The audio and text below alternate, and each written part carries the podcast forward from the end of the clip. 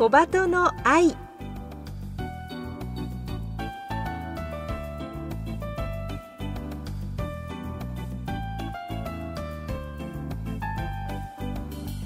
小鳩の愛ポッドキャストまたはラジオクラウドでお聞きの皆さんこんにちは。日本テレビアナウンサー杉上幸恵です。目の不自由な人が安心して街を歩ける社会を目指してこの番組では視覚障害者も晴眼者も共に役立つ情報話題をお届けしています。ラジオ日本では毎週土曜午前8時15分から KNB ラジオでは毎週日曜午前7時15分から15分番組として放送しています。このポッドキャストではゲストの方へのインタビュー部分のみ抜粋してお送りします。本放送と合わせてこちらのポッドキャストもどうぞお楽しみください。それでは小鳩の愛ポッドキャスト今週もスタートです。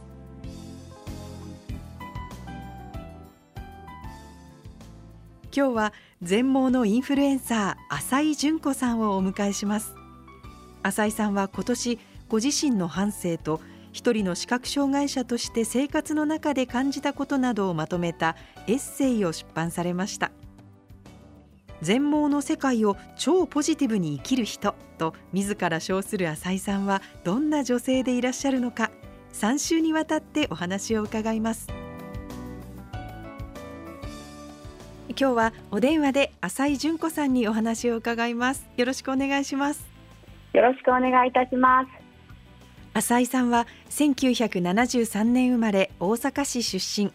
30歳の時に突発性周辺部角膜潰瘍という病気になり現在は全盲です。義眼を装着し盲導犬のビビットとご主人と大阪に暮らしています。浅井さんは今年目の見えない私が真っ白な世界で見つけたことというエッセイを出版されました。私も読ませていただきましたがあの視覚障害者の方の本音とか率直な思いをでもこう時に笑いも交えながらまとめられていてあそうなんだっていう気づきがたくさんあったのはもちろんですね。とっても読後感が爽やかでした。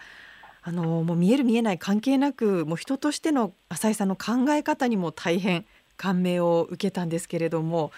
まず浅井さんどんな思いで本の執筆に挑戦されたのかその経緯から伺ってもいいですか、はい。はい、えっとまあ、私自身が SNS 発信をかなり力を入れてやらせていただいているところがありまして、はい、そこで、まあ、見つけていただいたということが一つなんですけれども、あのまあ、盲導犬のこと視覚障害者のこと私はもうもちろん知ってほしいっていうことは盲導犬のことが一番知ってほしいっていう気持ちが大きいんですけれども、何も言わなくて知ってほしい知ってほしいばっかりってこっちの要求ばっかりなのでそうじゃなくてこういう現状があるんですよっていうことをきちんとこう伝えながら自分の気持ちと相手がどういう気持ちになってこういうふうなことで私にこう言ってくるのかなっていうこととかをいつも踏まえて考えていることがありましてであの、ね、出版しませんかっていう依頼がいただいたので、もう即答でやります。やります もう迷わずでしたね。迷わずですね。はい。はやらせていただきました。うん。この本なんと浅井さんすべて音声入力で書かれたということなんですが、はい、これ200ページ余りありますけれども、はいはい、厚み3センチくらい。これどうだったんですか実際？いや。あの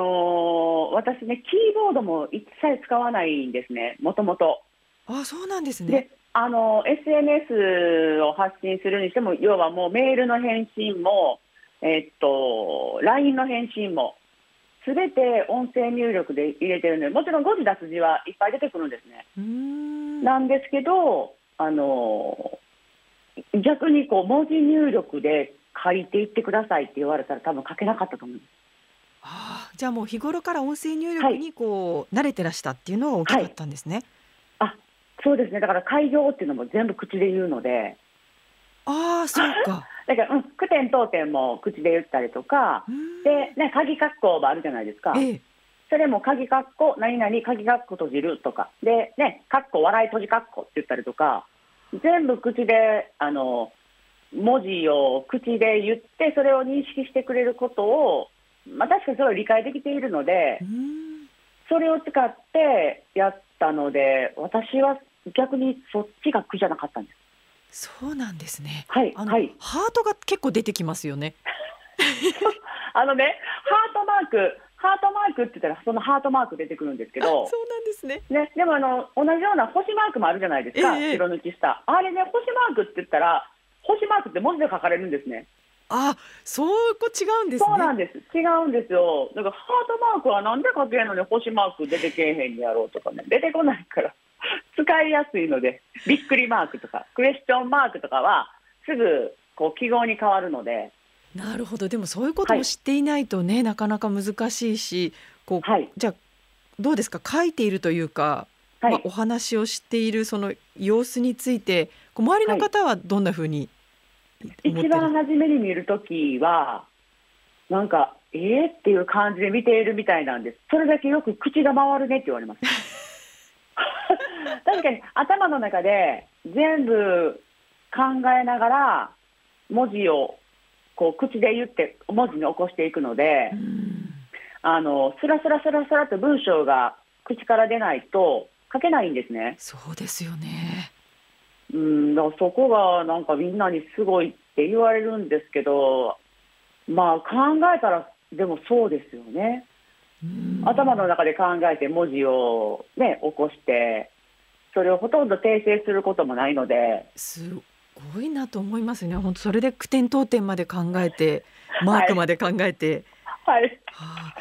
ね、でもそれにしてもこう今ならではといいますかそのね、はい、音声入力で一冊っていうのは新しい方法ですし、まあね、パソコンが苦手っていう方もいらっしゃると思うので、選択肢の一つだなと思うんですけれども、はい、さてあのこの本のサブタイトルに、はい、全盲の世界を超ポジティブに生きるという言葉があります。はい。で中途でね全盲になった方にとって、ご自身の障害を受け入れるということは決して簡単ではなくて、まあ、個人の事情によってもその過程も様々だと思うんですが、はい、浅井さんご自身も過去には何回もの大変な角膜移植も繰り返されて、うん、あの壮絶な体の痛みや心の痛みも経験されていることが本にも書かれています。はい、今ポジティブ全盲ウーマンと自らを称して活動してらっしゃるのは、はい、こうどんな転機とか支えになる存在があったのかここまでを振り返っていただけますでしょうか？はい、そうですね、まあ、一番そばにいてるのはあの夫なんで。まあ、夫がいなければここまで来れなかったでしょうし、もちろん私の家族、あの母であり、姉でありがいないと、まあ、ここまで絶対ならなかったって、今やっと思えるんですけれども、あのやっぱ講演などをさせていただいたりとか、もちろん本を出版させていただいたりとかで、過去を振り返ることがあるんですね。でその時に、どれが自分のターニングポイントとなったのだろうかなっていうことを、やっぱ振り返るチャンスをいただけるんですよ、そういう時って。であのそう思った時に一番初めはあの本にも書いてるんですけれども病院の中でその時また喫煙があったので、あの喫煙に行った時にあの全く知らないおばさんなんですね。今も知らないしどうなっていらっしゃるかちょっとわからないんですけれども病院の中であのお姉さんどうしたのって聞いていただいた時にまだねその時は私がなんでこんなにならないといけないのって思ってたところがあったので。でこんな病気になったんですっていうお話をしてたら、いや、でもあなたはね、外の世界に出れるよね、これから頑張っていくんだよって言って、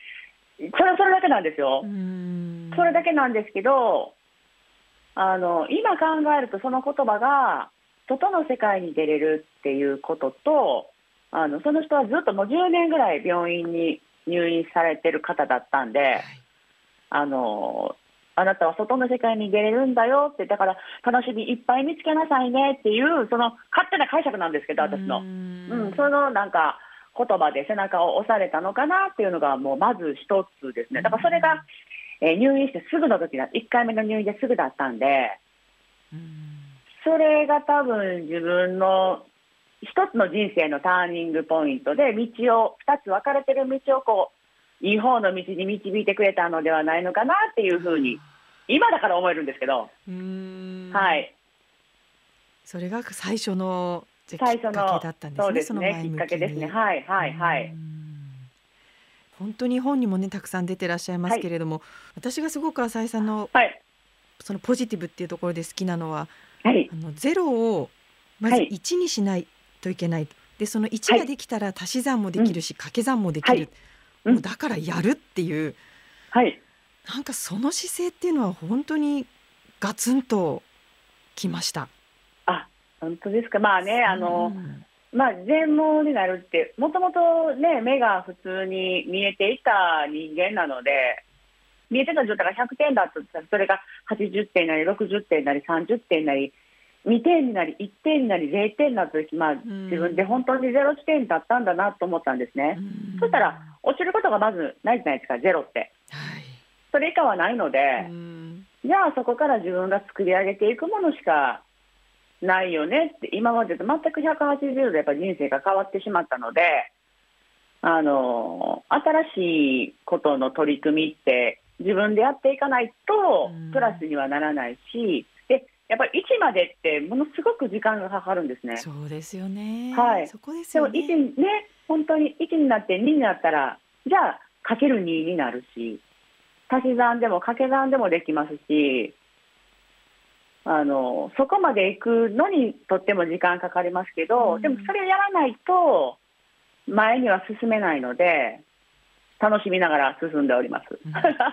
もうそういったまず考え方っていうのが、もうすごく多くの方にとってこうね楽しく前向きに生きるヒントになるなということをすごく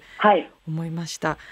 さあそんな浅井さんですが、はい、現在はヘルスキーパーとして働いていらっしゃる傍ら、はい、全盲のインフルエンサーとして SNS や講演を通じて視覚障害や盲導犬についての発信を続けていらっしゃいます。さあ浅井さん来週はそうした活動についてもお話をぜひ聞かせてください。はい。ゲストは浅井純子さんでした。ありがとうございました。ありがとうございました。お送りしてまいりました小鳩の愛。今日のゲスト浅井純子さんのエッセイ。目の見えない私が真っ白な世界で見つけたこと。全盲の世界を超ポジティブに生きる。は角川から本体価格1300円で発売中です。全国書店やインターネットショップで検索してみてください。来週も浅井純子さんのインタビューをお届けしますのでお楽しみに。ここまでのお相手は日本テレビアナウンサー杉上幸恵でした。